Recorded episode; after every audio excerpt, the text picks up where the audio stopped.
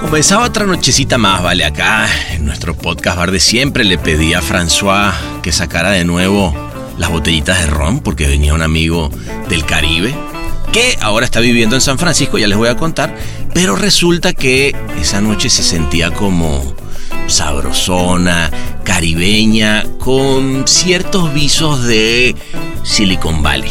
Cosa extrañísima. El hecho es que cuando ya vi que estaba todo listo, me quedé tranquilo porque era momento de comenzar una noche más de Podcast Bar.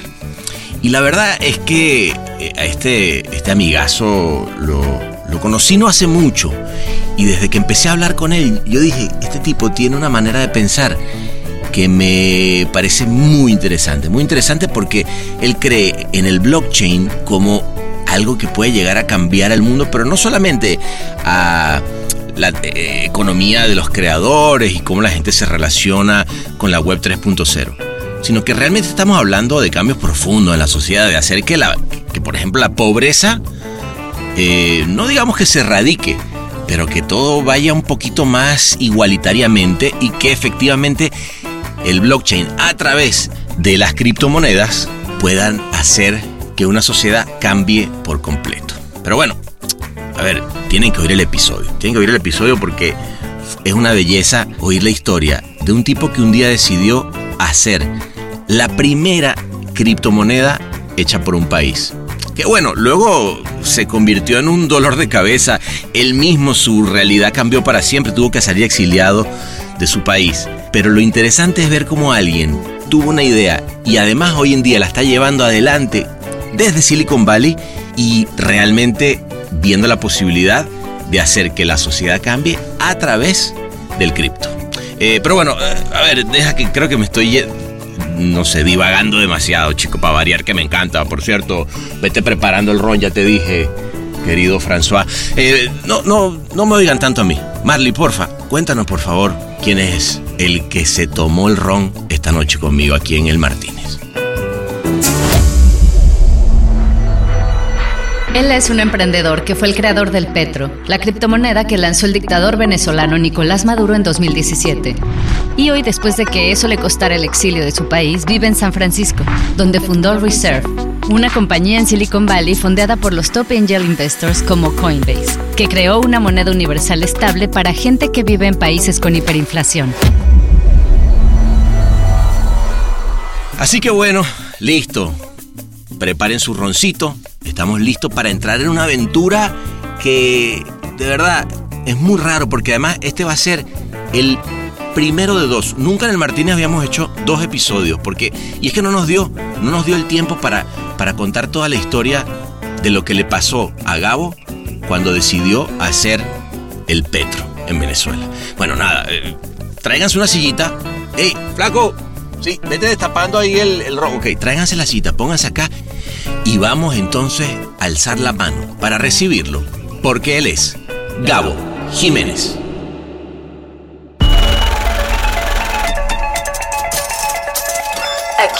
Tu dinero no vale. El Martínez. ¿Qué dice el Gabo? Ya, eh, eh, esperando conversar contigo. Hace unas semanas que, que hablamos de esto y bueno, vamos a ver qué se viene. No, vale, que es, que es sabroso. Mira, porque además te voy a decir una cosa. Puede, puede que hayas estado quizás en, en, en algún otro lugar platicando con micrófono, pero esto no tiene nada que ver con esto. Esto es, nos vamos a tomar un sabroso escocés, diría yo, no sé, a menos que tú digas otra cosa, en la Riviera Francesa. ¿Y estás listo para que Vamos, nos vayamos no, para allá? no, no, pero por favor, no, no se puede despreciar Bueno, a un escocés vámonos, en la vámonos Riviera de aquí, Francesa porque tú- nadie, por favor. Eso, eso es verdad, eso es verdad. Entonces tú estás ahorita en San Ah, sí. Francisco, ¿verdad? Yo estoy aquí en Los Ángeles y en este preciso momento, gracias a la tecnología Podcast 3000, nos vámonos, vámonos.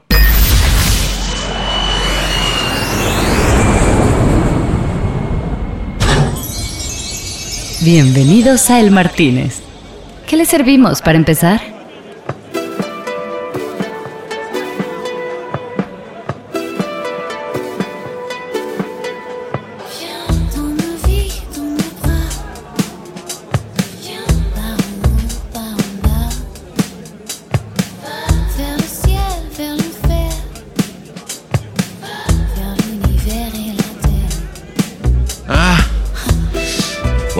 Estamos, papá. Mira, bienvenido. Este es tu podcast bar de siempre.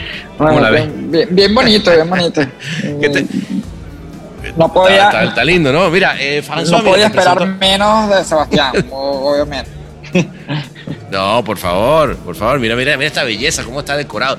François, hazme un favor, tráele aquí al amigo un, un escocés. Bueno, dos, ¿no? ¿Alguna marca en No, particular? uy, ¿Tú uy, estás eh, no, no sé qué más decirle ahí después de eso, pero no. No, yo tampoco. Yo, yo, yo siempre le tiro dos o tres cosas y él entiende. Mira, Gabo, coño, qué placer, vale, tenerte por acá. Este, y, y sobre todo, mira, salud, chicos. Salud. Cosas tan bellas. eh, esta- estar acá compartiendo, porque viste qué rápido lo traes sí, este sí, trago, sí, ¿no? sí, Una vaina Qué buen servicio, qué buen servicio. Esto no se ve en San Francisco. Qué cosa tan bella. Mira, y me estaba preguntando justamente François, me decía, niño, pero dime una cosa. No me digas que Gabo es el que creó el Petro. Bueno, papá, ya te voy, a, te voy a explicar, ¿cómo te voy a explicar lo que es Gabo? Y yo, y yo quiero que, que empecemos por ahí, weón, porque la verdad es que cuando yo le contaba a, a mis amigos, les decía, coño, tú sabes, antes de conocerte, obviamente, ¿sabes que hay un flaco, un, bueno, un, un grupo que, que lideró un flaco que decidieron hacer una cripto para, para un país que fue Venezuela? Y ahí la gente le volaba la cabeza, ¿no? Porque además, ¿estás de acuerdo que eso nunca se había hecho en el, Sí, sí, en el mundo, no? Efectivamente, esto es literalmente sacado de ciencia ficción. Básicamente lo que estábamos intentando hacer. Eh, pero, pero sí, eh, tengo ese, eh, esa etiqueta.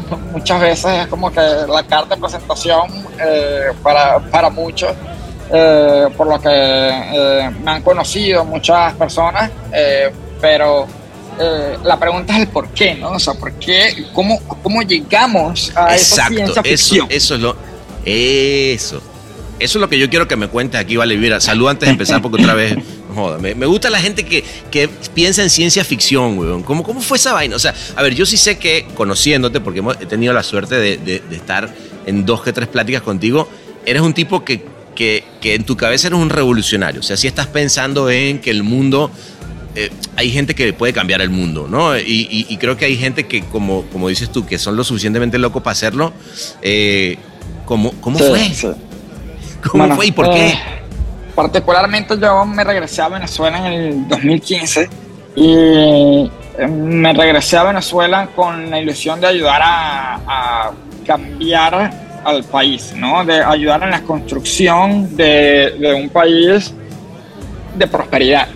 Eh, con esa ilusión que creo que muchos venezolanos compartíamos eh, de, esperanza a finales de 2015, luego de, las elecciones parlamentarias, eh, que poco a poco se fue disipando por todos los temas políticos comunes en, nuestro país. Pero yo cuando me regresé, yo sabía que mi esquina no era la esquina política, sino que estaba totalmente dedicado al, al esquema de la tecnología y, y cómo podía desarrollar nuevas soluciones. No tenía un plan, no sabía cómo, no sabía qué, eh, sabía el por qué quería, eh, quería hacerlo. Quería un, un- un mejor país, ¿no? Y- O sea, era... Y perdón, y, per- y perdón que te, que te interrumpa ahí, eh, pero para que el flaco este que está allá, que, que lo veo con cara de que no está entendiendo mucho, lo que es un hecho es que devolverse a Venezuela en el 2015, como lo hiciste tú, no era cualquier cosa. O sea, si- digamos, sí, sí requería de una visión de decir, voy a ir a hacer algo, porque si no, no, hay, no había razones Sí, para sí, volver. y creo, creo que como muchos ven- venezolanos eh, que emigraron temprano en, en Venezuela, con muchos compañeros de mi universidad, ellos veían como, bueno, eh, me voy de Venezuela a aprender, a estudiar una maestría y luego regreso. Y, y yo fui parte, de, eh, digamos, de esa generación en, en la que yo veía prepararme fuera de- Ok. en- del país para regresar a construir, porque Venezuela es mi casa, ¿no? Mis amigos, mi venir familia, claro. mi sociedad, Claro. eh, eh, el hueco que está en la esquina, sabes que, Sí. ese- eso te pertenece, es una sensación de belonging eh, que, que es bastante única, ¿no? Ahí con Claro. pertenencia que es bastante, eh, bastante única. Y, y de hecho me regresé casado eh, a Venezuela, conocí a mi, eh, lo que hoy en día es mi ex esposa en- estando en Boston. Y Y siempre desde muy temprano eh, que empezamos a salir le dije, mira, si, si seguimos juntos, yo, yo estoy preparándome para regresar a mi país, para construir en mi país. Te- te- Tenía ese orgullo, eh, eh, pero era un, orgullo sobre todo por, porque entendía que eh, el país lo necesitaba, las personas lo, lo- lo necesitaban y sentía que debía apoyar de, de alguna manera, que había, debían existir otro tipo de Ok. soluciones. Eh, particularmente cuando regresé y, y el tema político eh, sigue escalando, eh, la conflictividad política escala en ambos, en ambos lugares, cuestión de no eh, sorprenderse por las estadísticas básicamente de, de- de lo que ha sido Venezuela. El factor económico era el, el principal problema que tenía la, eh, uno de los principales problemas que, que tenía el país y donde yo venía especializándome y entendiendo de, del mundo de la tecnología y particularmente de, de la- de las criptomonedas y, y que conseguía en las criptomonedas una alternativa, por ejemplo, del el pago de, de- del salario de miembros del equipo o, eh, o que empleados. veía, oye, mira, si con esto mismo que puedo pagarle a los, a los empleados porque no tienen una cuenta en dólares, eh, lo pudiera utilizar para pagar en esa época, en 2016, 2017, épocas de escasez en donde tú tenías que hacer trueque eh, para, para cambiar y yo decía, oye, pero, o sea, ¿por qué tenemos que utilizar eh, papel toilet para, para hacer un trueque? Si, si, ok, entiendo que no hay efectivo, entiendo que no puedo utilizar la tarjeta, pero, pero con cripto teóricamente se podría. ¿Por qué, no lo estamos utilizando? ¿no? ¿Por, qué, por no se está utilizando eso? No sé. Es- ese fue, ese fue como tu, ese fue como tu, el, el problema a resolver, decir, a ver, si alguien va a la gasolinera a pagar con un plátano o con un cambur, como decimos nosotros, este, existe una solución en el blockchain que es la criptomoneda, que además, este, es de, eh, tiene todo este tema de lo que sí que es descentralizada, no pertenece a un país, entonces de alguna manera tú estabas planteando eh, eh, estar, entre comillas, fuera del sistema. Eh, o sea, no, no lo veía por el tema de la descentralización, porque vamos al, al- al caso particular venezolano, ¿no? que es un- el caso más extremo en, en- en temas de, de necesidad y de demanda de una alternativa.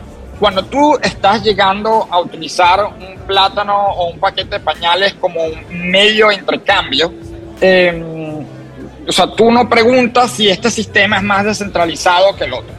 Tú no preguntas si esto es en la blockchain. Claro, o no. tú lo que quieres- tú necesitas gasolina. Tú, tú necesitas resolver un Claro. problema. Necesitas gasolina, necesitas comprar comida. O sea, tienes una serie Claro. de necesidades. Entonces, eso no importa, eh, Sebastián. Pero ¿qué ocurre?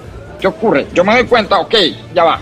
Esto que es accesible, internacionalmente accesible y todo lo demás, cómo es considerado a nivel interno en nuestro país, porque esto no se está utilizando más, más sea, por allá, eh, más allá del tema de, la conveniencia, la accesibilidad, por, ¿qué, qué está ocurriendo que, que esto no, eh, no se está desarrollando más? Entonces te pones a, me pongo a analizar la realidad en el país de, la industria. Y bueno, todas las noticias eran ¿no? que el gobierno estaba en contra de las criptomonedas porque están metiendo presos a los mineros, que había muchos eh, mineros que sí, efectivamente habían eh, mm, estado presos. Eh, y porque, bueno, básicamente las criptomonedas representan el capitalismo salvaje, es un libre mercado que no se detiene porque es de libre acceso, es transparente, es público, o sea, es como que son temas de conceptos que son contrarios a lo que venían siendo las políticas económicas de, mm, eh, del gobierno. Entonces, es como que, bueno, esta narrativa Y perdón, y, y, y ahí, y ahí para interrumpirte, perdón, para, para entender, eh, quiere decir que habían sido, o sea, a ver, a ver si entiendo, gente que estaba haciendo, te estaba mineando bitcoins o lo que fuera, usando computadoras con un montón de energía, pa, pa, pa, de repente el, el- el gobierno empieza a decir, ustedes no, no pueden hacerlo, pero había la necesidad y por eso es que, que ellos existían, ¿no? Ni el González, ni el Godínez. El Martínez. Parcialmente, porque cuando, cuando se genera ese, o sea, cuando, cuando yo empiezo a investigar la- las noticias y que entonces trato de, buscar hablar con las personas que habían sido presas y, que ya estaban libres por, esto. Y cuando eh, llego a conversar con, algunos de ellos y llego a tener descubrimientos en los que la respuesta a la pregunta, ok, pero ¿cómo saliste? No, pero es que le pagué 3 mil dólares al policía. Ahí es donde yo me empecé a cuestionar si esto era una posición del gobierno eh, o era un Ajá. acto de corrupción lo, o sea, específica del, del policía. ¿Por qué? Porque, bueno, esa policía sin ningún tipo de justificación que está ganando 4 dólares, está buscando matraquear de todas las maneras posibles, porque uno sabe que allá un venezolano, el policía te paró y uno ya está asustado porque sabe que te va a querer eh, eh, matraquear por el tema de corrupción endémica que hay en, que hay en el país. Yo digo, oye, ya va, no es, o sea, es- esto no es Maduro, ¿me entiendes? Esto, no- esto no es los ministros que están en contra de esto. Entonces yo digo, ya va, ya va. Bueno, esto parece que, que es cierto. Yo me pongo a investigar eh, si el gobierno efectivamente ha hablado acerca de las criptomonedas. No, no, no lo ha hecho. Porque, o sea, Ah. obviamente, estamos hablando del 2016, Muy bueno. estamos hablando del inicio del 2017. No habían hablado de... de- de- No, no estaba la conversación, o sea, había gente que había estado presa por, por hacer mining, pero no había una conversación abierta sobre el uso de la criptomoneda en, en- en y lo que se estaban aprovechando era, digamos, de, de estos vacíos legales y los cuerpos de, eh, policiales y las autor- autoridades para entonces extorsionar a las personas. Eso es lo que venía, eh, venía ocurriendo. Ah, ok, ok. Es- e- esa era la Era, situación, era la en- en situación ese que venía ocurriendo. Yo digo, wow, esto que, que es una posible solución, porque si yo obtengo criptomonedas puedo salir al mercado internacional, es decir, elimino incluso el, el- el control cambiario, que, que todo lo demás no está prohibido legalmente en Venezuela. Aquí hay un ámbito de oportunidad Mm. eh, que si, si esto eh, eh, sale de estar underground, sale de, de- de tener miedo, porque si, si, o sea, si las personas tienen miedo a, a- a utilizar algo, es muy difícil que lo... eh, que- que- Hay una barrera muy fuerte, ¿no? El mie- el miedo es una barrera fuertísima, totalmente. Entonces ahí yo digo, bueno, eh, o sea, eh, existe el principio legal de que todo lo que mm, eh, todo lo que no esté prohibido expresamente por la ley es posible realizarlo, es legal. Claro, esto funciona así en un Estado de Derecho. El Estado de Derecho en Venezuela es altamente cuestion- cuestionable. Eh, precisamente, entonces, como es altamente cuestionable el Estado de Derecho en Venezuela, es, es, bueno, eh, mi intención en ese, eh, en ese momento, estamos hablando de, de principios de 2017, era empezar a hablar públicamente acerca de las soluciones que podía te- tener las, las, las criptomonedas para la sociedad en general con mm, eh, la visión de educar al regulador y con la visión de que en- mientras más expuesto yo estoy hablando de los beneficios que esto, que esto trae, eh, va a ser más difícil que me puedan extorsionar porque lo que yo estoy haciendo no, eh, no es ilegal. Yo doy, eh, busco, busco dar ese, mm, ese paso. Mientras, al mismo tiempo, estábamos desarrollando soluciones en lo que venía siendo eh, eh, mi empresa que, que yo tenía ya en, en Venezuela. Al final lo que termina ocurriendo Y, y- y ahí, pe- perdón, ahí fue cuando salió ese artículo del país que decía que jóvenes venezolanos, empresa venezolana, hace la primera emisión de criptomoneda. Sí, exactamente. Y, y salen eh, esos. eh, estamos en el proceso, todavía no lo habíamos realizado, pero estamos en, en el proceso de desarrollarlo. Estamos desarrollando eh, tres proyectos en, la incubadora que teníamos en, en Social Law, eh, dedicados a buscar soluciones, a desarrollar distintas, distintas soluciones. Pero, eh, ¿qué, ¿y a qué me voy con, con esto? Cuando me llaman al Banco Central de, de Venezuela la primera vez, precisamente porque venía saliendo en las noticias eh, acerca de, bueno, este loco está diciendo que estos problemas económicos de Venezuela se arreglan con esta tecnología, vamos a ver qué, qué tal. Y, y- Claro. y- y- y decido ir, que fue un problema con mis socios en, en el momento, porque decía, no, esto no va a terminar bien y todo lo demás, decido, decido ir, yo veía, es que señores, ah, o sea, esto no se trata del gobierno o de la oposición, sino que se trata de que si logramos que esta tecnología sea vista de una manera positiva, sea, em, sea estimulada básicamente por, por el país, no importa el gobierno que esté en las leyes y las políticas económicas que, que estén, se va a abrir Estamos la por encima, cancha de estamos por encima. Para la sociedad para poder solventar sus problemas y sus necesidades económicas. Porque indistintamente No, del por- gobierno que por- sea, porque- yo no quiero ver estabas al- cambiando. al, al venezolano ni a ni- ninguna persona está pasando trabajo y yo entender que yo puedo Claro. darle un- una solución a, a esa persona para que no esté pasando el trabajo que tiene que pasar, las crisis que tienen que Ah. pasar. Nadie se, mere- eh, se merece eso. Y aquellos que, que quieran que, que las otras personas sufran, eh, es un tema de, de mezquindad, que es lo que ocurre muchísimo en nuestra política eh, local. Bueno, en, en la política en muchos países. Pero te, te- te hago una, te hago una pregunta. Cuando a ti te, porque yo me quiero poner en ese momento. A ti te llaman al Banco Central. Eh, obviamente tienes a una, tienes a un gobierno. Tú eras, francamente, eh, no afecto al gobierno. Nunca habías tenido relaciones con el gobierno, pero, pero te vas por encima de eso. Que eso me parece que es interesante. Cuando alguien agarra y dice, bueno, espérate un segundo. Yo aquí tengo la posibilidad, y yo me pongo en esos zapatos y dime tú si, es- si estoy en lo correcto, de cambiar el paradigma de una economía que da acceso, gracias a la tecnología, o sea, se podía llegar a, a plantear una nueva manera, un nuevo modelo económico. Yo también puesto en eso, en esos zapatos, digo, ¿qué me importa si es oposición, gobierno, este o el otro?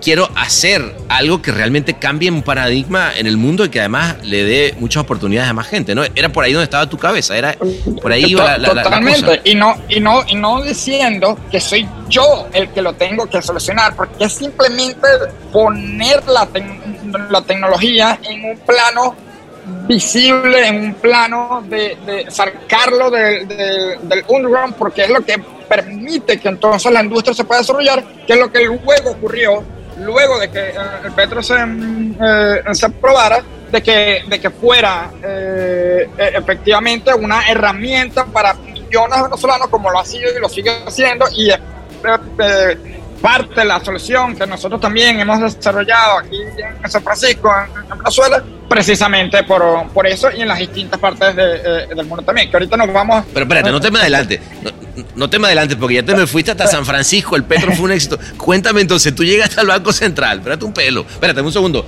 Este, coño, estamos secos. Yo me emocioné con esta historia, vamos a, a salud. entonces, Banco Central, vámonos. Sí, sí, bueno, o sea, no fue en el Banco Central cuando el concepto de- del petro sale adelante.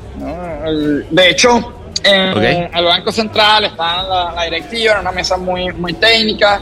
eh, precisamente por las noticias me llaman eh, una semana después, me contacta un, un político lo- local venezolano, dice que había escuchado también las noticias y que había sabido que había ido al Banco Central, que eh, si no tenía un proyecto para presentarle porque le habían dado la oportunidad de, de reunirse con el vicepresidente, si no tenía un proyecto eh, para presentar las soluciones que yo pro- proponía al país. yo digo, eh, Vicepresidente, ya cuando tú, y tú, y tú cuando oyes vicepresidente dices, ah, cabrón. Sí, sí, pero, o sea, fue, fue de esos eh, puntos en donde, ¿sabes? En Venezuela todo el mundo dice que conoce a alguien, ¿no? Me, me presento bastante Ah, escéptico. en- claro, claro. Dice, eh, eh, este, este- este me está Sí, bloqueando. está, este- está bloqueando y todo lo demás, pero al mismo tiempo, eh, en Venezuela no es un sistema eh, tradicional democrático. Venezuela es un sistema autoritario, un sistema totalitario, en donde el decision maker o los decision makers, o los uno o dos en, en- en ese rol, son los que si ellos eh, definen hacia una dirección, el resto es un, un- un efecto cascada. Eh, no es como, por ejemplo, aquí en los Mm. Estados Unidos, donde bueno, el presidente puede decir algo, pero tiene el Congreso que todavía está dividido y los demócratas no, no todos van a opinar de una manera o los republicanos tampoco de, de la otra. Y eso, no. O sea, es- es- esto es un, tema de fila india y sobre todo en el sistema venezolano, muy parecido al sistema cubano, muy parecido al sistema chino de- desde ese punto, mm, eh, punto de vista. Entonces, tiene esa uni- uniformidad en la, en la visión. Yo decía, bueno, si esta locura que yo estoy diciendo tiene eh, alguna oportunidad de poder salir eh, eh, adelante, eh, es porque o el número uno o el número dos, como le, le dicen a niveles de gobierno internamente, observaron esto y estuvieron de acuerdo. Pero ¿qué es lo que van a observar y qué es lo que, Oh, qué es lo que pueden entender? Ellos no, no es un tema de tecnología, eh, de que van a entender una tecnología de la centralización, del libre. Eh, no es un tema de, mm, de cómo va a funcionar todo el, el espectro económico. Yo dije, me voy a concentrar en, en un aspecto eh, político, más que un aspecto eh, Ah. económico. Pla- pla- O sea, ese fue tu pensamiento, tu, tu- tu pensamiento cuando te vienen a decir, oye, existe la posibilidad que tú presentes un proyecto este, al vicepresidente, tú lo que dijiste, voy a encontrarle un ángulo político. El Martínez, pura sabrosura tropical con acento franchute. Claro, porque yo, yo decía, mira, si, si esta innovación eh, tecnológica o esta solución eh, hacia el país es presentada por Gabriel eh, o es presentada por este eh, eh, político que, estaba presentando, después presentada presentó Shane Nakamoto, o sea, Sergio en persona lo llevaba, eran, era nada. Yo decía, yo tenía que encontrar algo que conectara directamente con lo que ellos entienden y que esta solución que yo venía planteando y que en distintas partes del mundo ya se venía hablando del tema de la criptomoneda porque estábamos en un ciclo alcista específicamente en ese, en ese momento, tenía que conectarlo con el que eh, ellos denominaban el Jesucristo del pueblo, ¿no? Con, con, con Chávez. Eh, cuestión Claro, que- claro. que- Y yo no, pero espérate, espérate, que yo quiero saber cuál fue la idea, porque hasta ahora me, está, me la estás eh, macerando, quiero entender en qué momento. O sea, yo hasta ahora no sé, no, no me imagino. Tú me dices que esos son los ingredientes de, lo que, de la idea que vas a ir a pichar, porque es lo que estabas haciendo, ir a, a pichar una idea, y yo no sé qué es lo que, lo que venía. La- ¿Qué, qué fue lo que se te ocurrió? La- o sea, eh, eh, ni siquiera la iba a pichar directamente yo, sino que eh, yo le digo a este político, mira, eh, había visto justamente eh, en el proceso de la reunión con el Banco Central, con, con uno de los políticos, habían presentado un video de Chávez hablando de una moneda internacional que se llama el Petro, eh, y yo, wow, cuando lo escuché... Ah, él, ya- él ya había Eh, dicho eso. en- sí, Chávez en el 2009 había hablado de una moneda internacional que se llamaba el Petro. Ah. Y, y- Ah, qué maestro. Entonces, por eso, por eso le pusiste Petro. Porque tú dijiste, lo traigo desde Chávez. exactamente. Entonces, cuando se Ah. presenta esta oportunidad, yo le digo personalmente a este político, mira, mira, esto no es algo que nosotros vamos a presentar, esto es una idea de Chávez. Y lo que se- y, lo que Qué maestro. y lo que Qué y- y, maestro y para poderlo hacer hacer posible hay que básicamente legalizar la blockchain hay que legalizar la criptomoneda para poder materializar la idea de Chávez y si se eh, legalizan las criptomonedas se legaliza la blockchain se materializa el sueño de, de Chávez con eso podemos solventar el problema de la inflación, pues, podemos, solventar el problema de los pagos, con eso podemos solventar el problema del acceso al mercado internacional, pero no es que ni siquiera yo o, o, o- no, es, es Chávez, una idea de, de Chávez que años después que Chávez lo surgió una tecnología que, que visionario es Chávez. Claro, vino de. Vino, vino desde más allá y trajo la solución. Eh, No, no, es, es buenísimo porque le diste con su propia narrativa, le vendiste una idea nueva. Mm, Exacto. Ahora, mi pregunta es ahí, Ga- Gabo, ¿cómo? A ver, porque insisto, tú no eras del gobierno, ni tampoco necesariamente, o, o sí, creo que no, era chavista, Ah, este, pero No, obviamente trabajado usando eso como, como, como... Bueno, por eso, pero tú, tú habías encontrado una narrativa para poder vender la idea, pero ¿cómo te sentías vendiendo esa idea a un gobierno con el que no estabas de acuerdo necesariamente? ¿Qué, qué había detrás? Ah, A ver, como, como venezolano que me regresé al país, viendo todo el sufrimiento de lo que estaba ocurriendo en, el país, todas las protestas que habíamos desarrollado, los intentos fracasados, allí, allí con eso, decepcionado y desesperanzado, eh, eh, como la eh, más cantidad de venezolanos, yo decía, y- hemos intentado toda una gran cantidad de cosas, quizás con esto esta, eh, eh, esta oportunidad de, de sacar del underground a esta tecnología y permitir que se, que se desarrolle puede lograr un, un- un cambio. Mi objetivo no es el gobierno, mi objetivo son las personas, son los seres humanos, es mi, mi- o sea, es mi país allí con eso. Simplemente mi, mi- mi- mi orientación era, tengo que lograr que esto sea posible. De esta manera puedo eliminar el control cambiario sin tirar una sola piedra. O sea, yo me Brutal, sentí honestamente brutal, brutal, así, brutal. esa era la oportunidad que, mm, eh, que teníamos. Y, y entonces, per- perdón, yo te interrumpí, sigue adelante, Sí. sigue adelante porque después dijiste, le voy a se la va a vender Chávez, no yo. Sí, sí. Pre- preparamos un, un PowerPoint eh, de 11 páginas, el, el PowerPoint, y preparo en el pitch eh, a, este, a este político. Eh, le pongo el PowerPoint, el video de Chávez de YouTube, que, estaba Chávez hablando de Petro, y, bueno, que para hacer esto hay que legalizar la, eh, la cripto y todo, lo demás.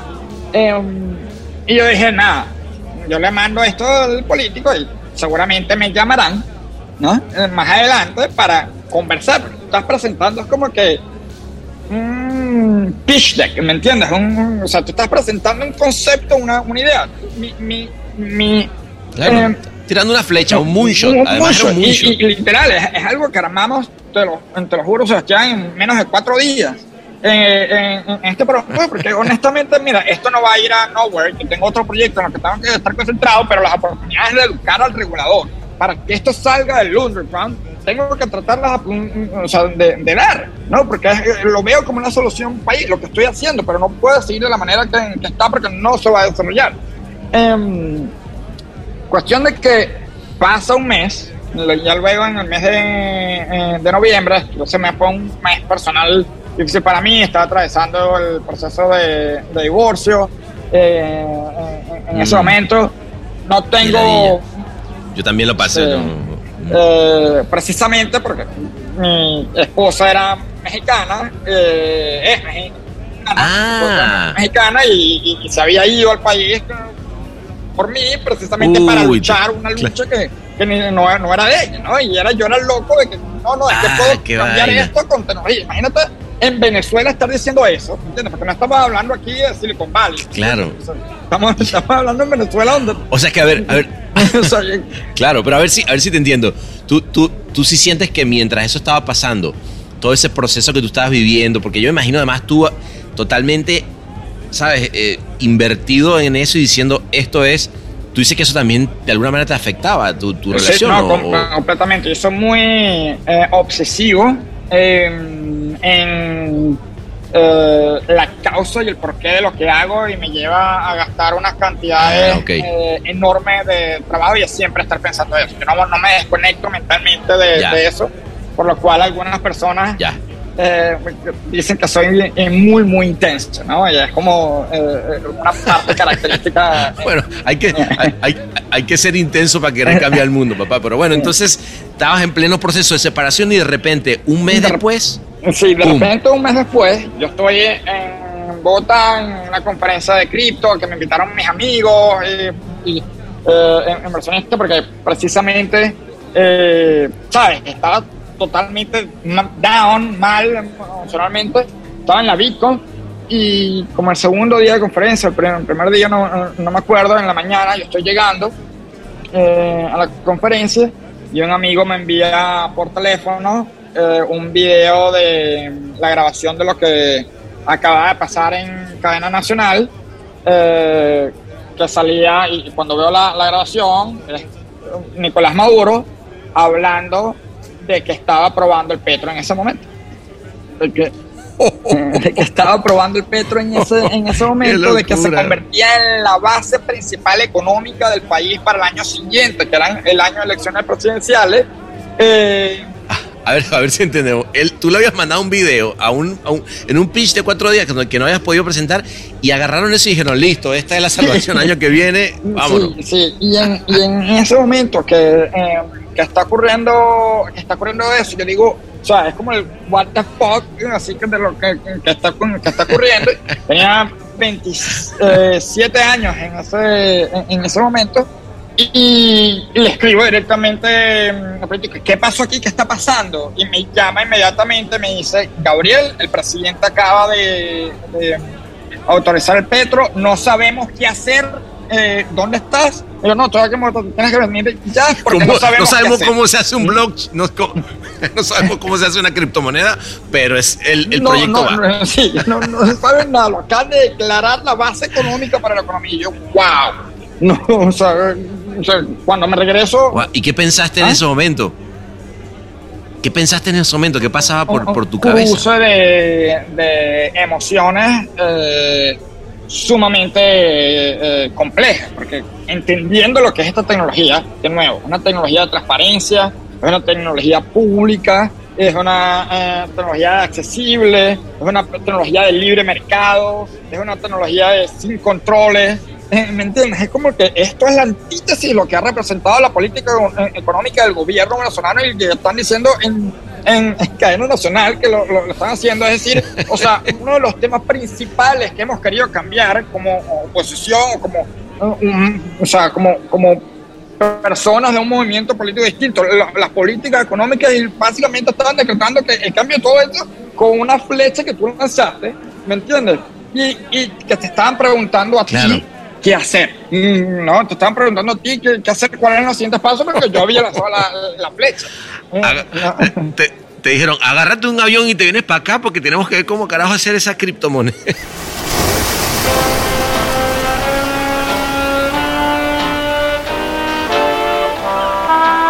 El Martínez. Un podcast de edición ilimitada.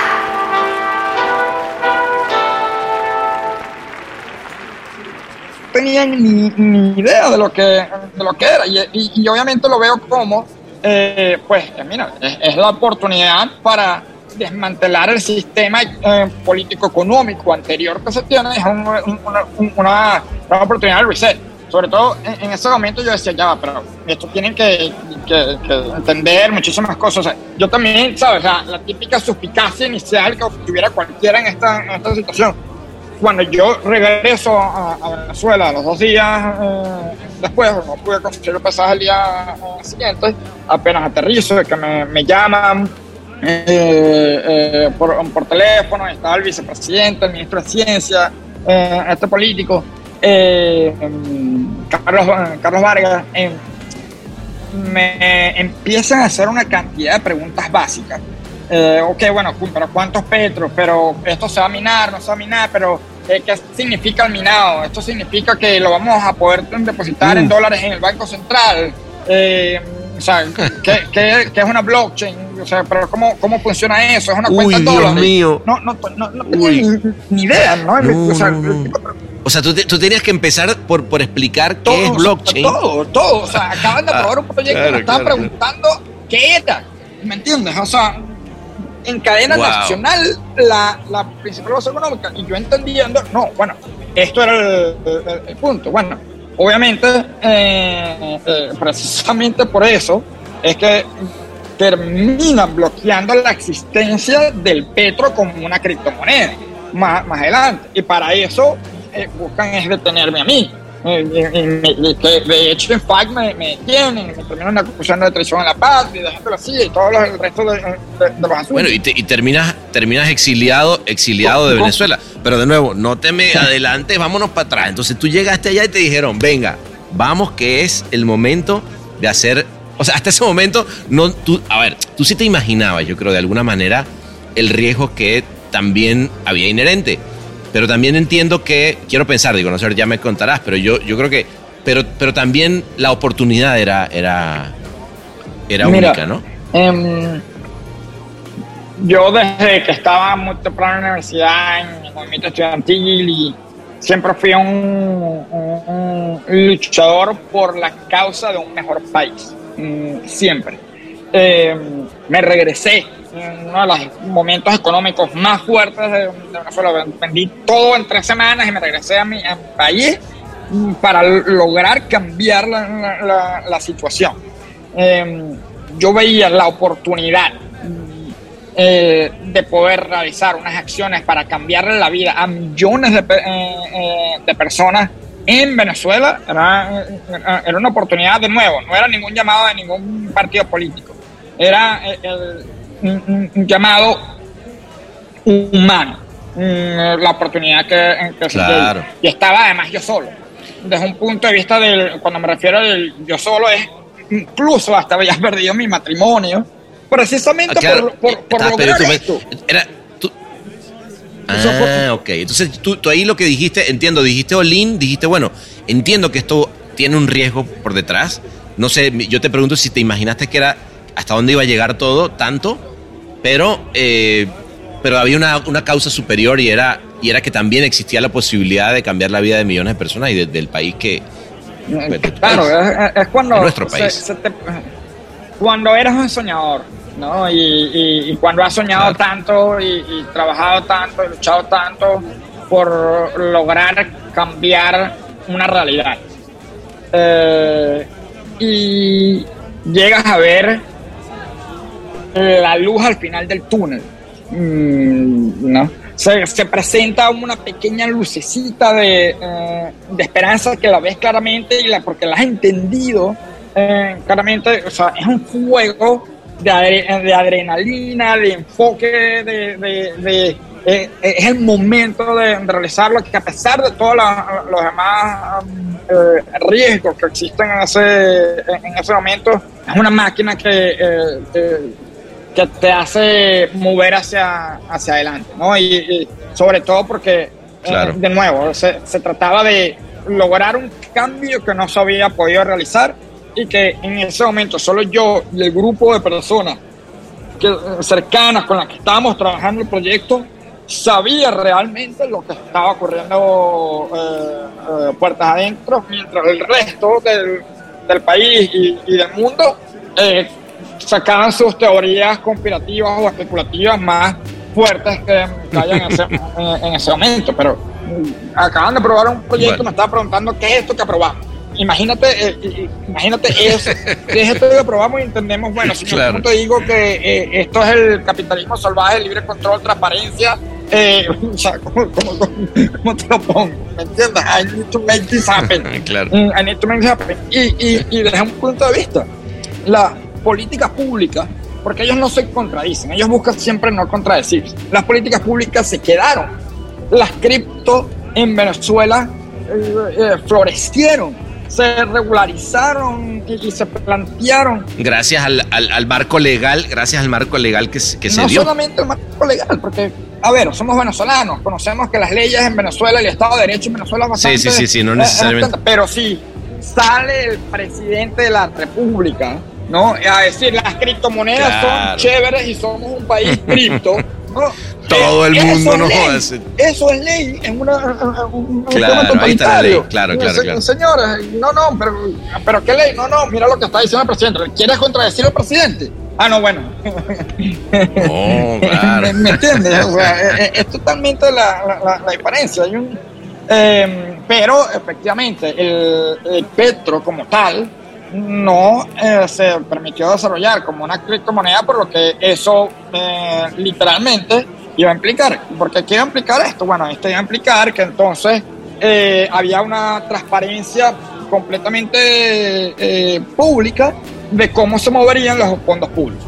Porque si todos los organismos públicos empiezan a aceptar el, el- el Claro. petro, puedes ver literalmente Que- todas las un smart transacciones que contract. están, porque no es que em, no es que esto sea un sistema eh, privado o, o- o un sistema totalmente anónimo, no, es un sistema seudónimo, donde en vez del nombre eh, pones, eh, o sea, tienes es, un- es una wallet, pero esa wallet todo el mundo la puede identificar que pertenece eh, a Claro. tal organismo, a PDVSA, lo que sea. Imagínate, tuviéramos el sistema público más transparente de todo el mundo si efectivamente el petro fuera, Claro, fuera menos- aceptado por los organismos del Estado, como estaba propuesto en, en- en- en el panorama que yo estaba planteando. Obviamente me estrellé eh, personalmente con, eh, con eso, pero la- las políticas públicas al respecto quedaron, quedaron vigentes y es algo que, por lo que digo, que, Pero que espérate. ese esfuerzo val- valió Pero- la pena a pesar de que el petro se terminó pero claro convirtiendo en que- un mecanismo de... eh, yo, yo creo que vale la pena, además, Gabo, no solamente por eso,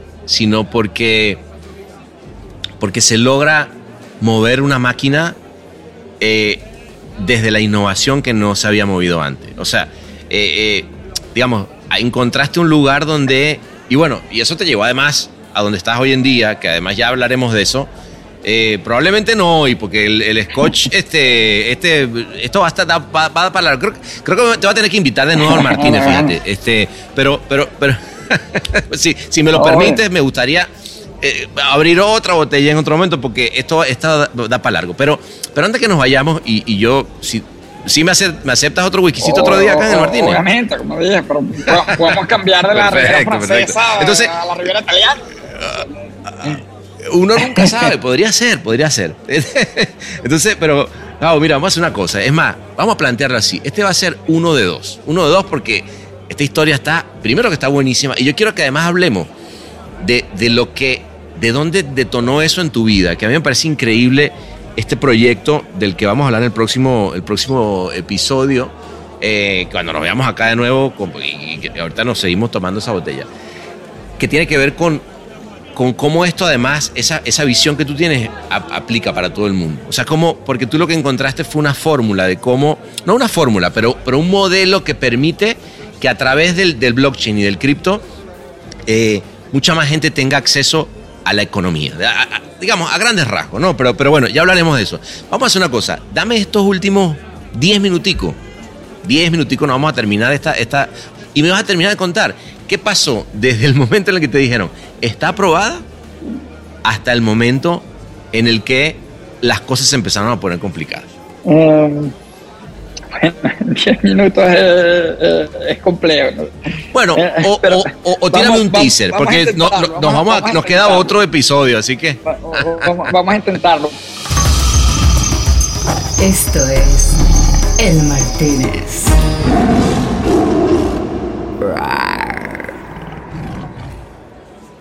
El momento que me dijeron, ok, eh, ¿cómo hacemos esto posible? O sea, y literalmente me dieron el acceso pues, eh, completo a todos los ministerios, a todo el apoyo eh, gubernamental eh, para poderlo eh, hacer posible.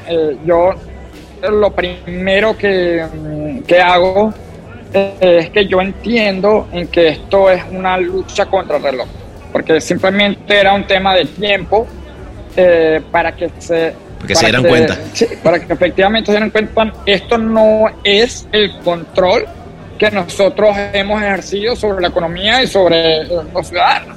Eh, al final, o sea, yo lo, lo que te decía, no era que es un tema que se dieran cuenta de algo negativo para, para ellos. Entonces yo decía, "Eh, es que, hey, si la economía se abre, si la economía se, se recupera, ¿no? si, si la economía es, transparente, eh, en ese sentido, nos va a beneficiar a todos como venezolanos. O sea, no es que esto lo estoy haciendo para joderte a ti, ¿me entiendes? Esto, esto es también para beneficiarte en- a ti, solamente que hay un dogma, una, una ideología, hay un esquema político heredado eh, eh, eh, también que era muy difícil de, cambiar y que esto precisamente lo, lo hacía. Entonces yo decía, es simplemente una cuestión de tiempo. Y para ponerte ejemplos, ¿no? Em, China eh, viene desarrollando su cripto nacional tiene más de tres años y medio en el concepto del desarrollo de, de- de su cripto nacional. Y, y así como, como, como China, el tal sitio. Y chino, y chino además, que se- tiene un montón de chinos que sí saben de blockchain y llevan tres años y medio sí, sí, sí, distintos protocolos, se tardan años en el desarrollo, en el diseño del protocolo.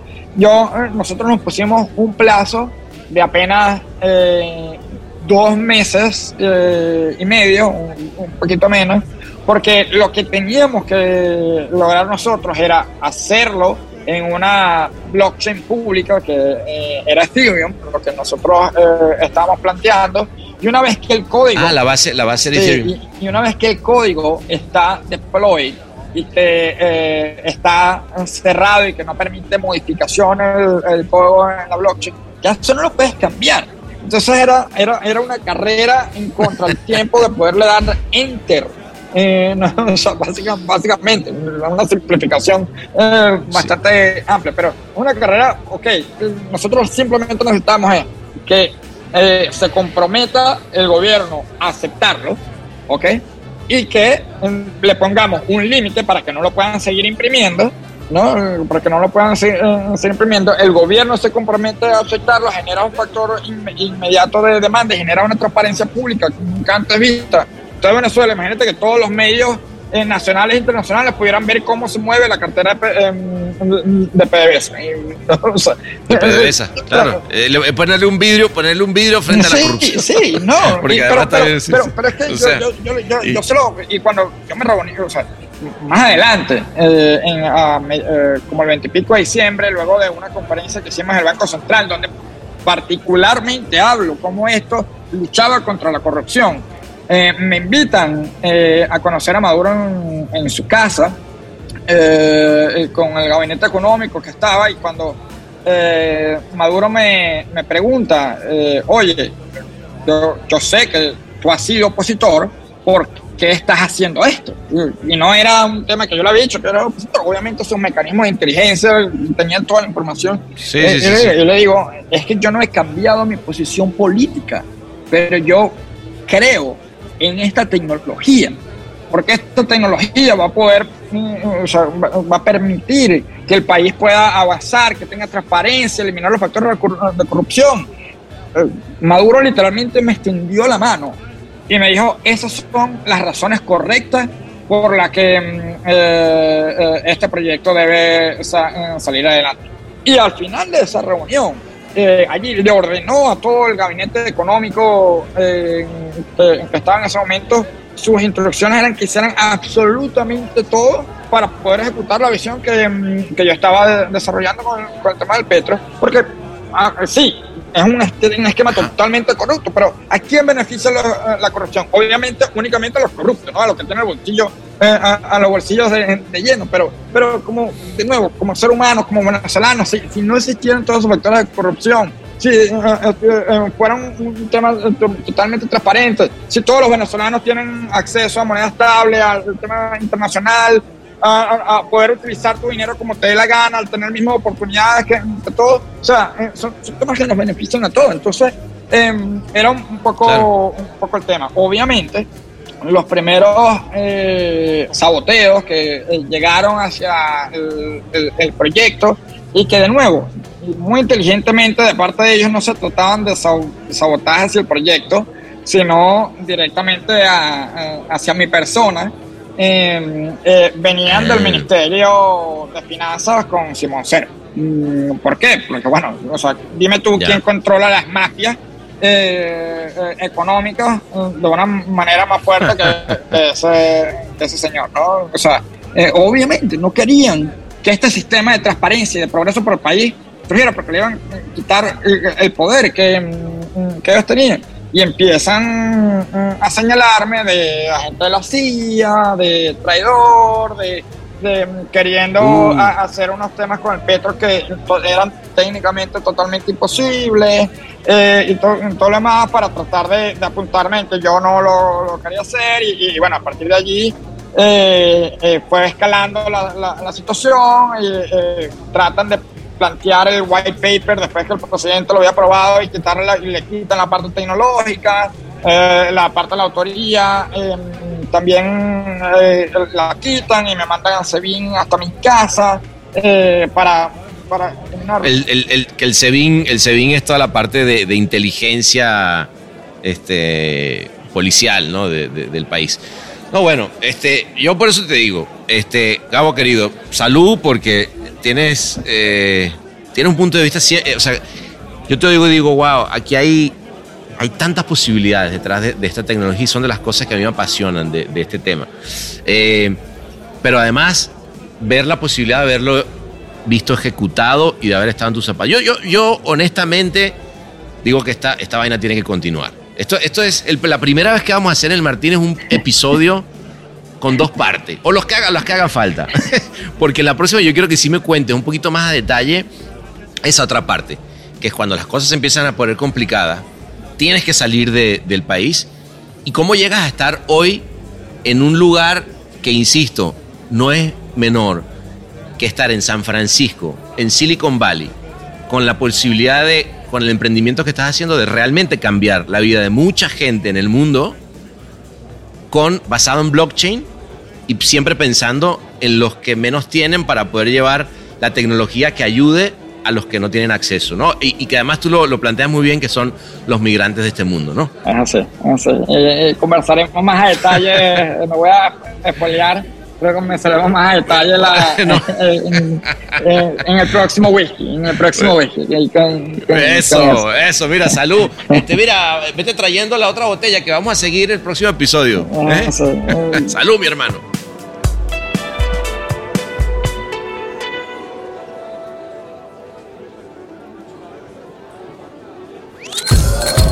Un bar inclausurable. El Martínez.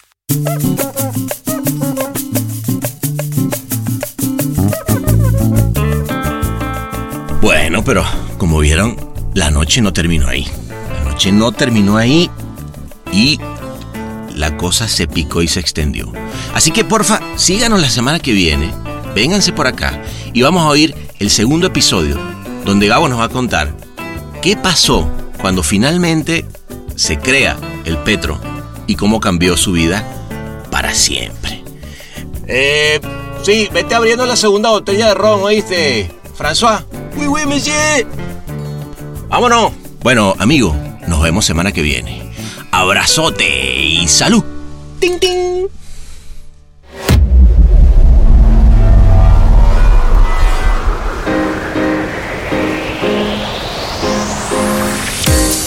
Este episodio fue mezclado y musicalizado por el gran Ahmed Cosío en Ciudad de México.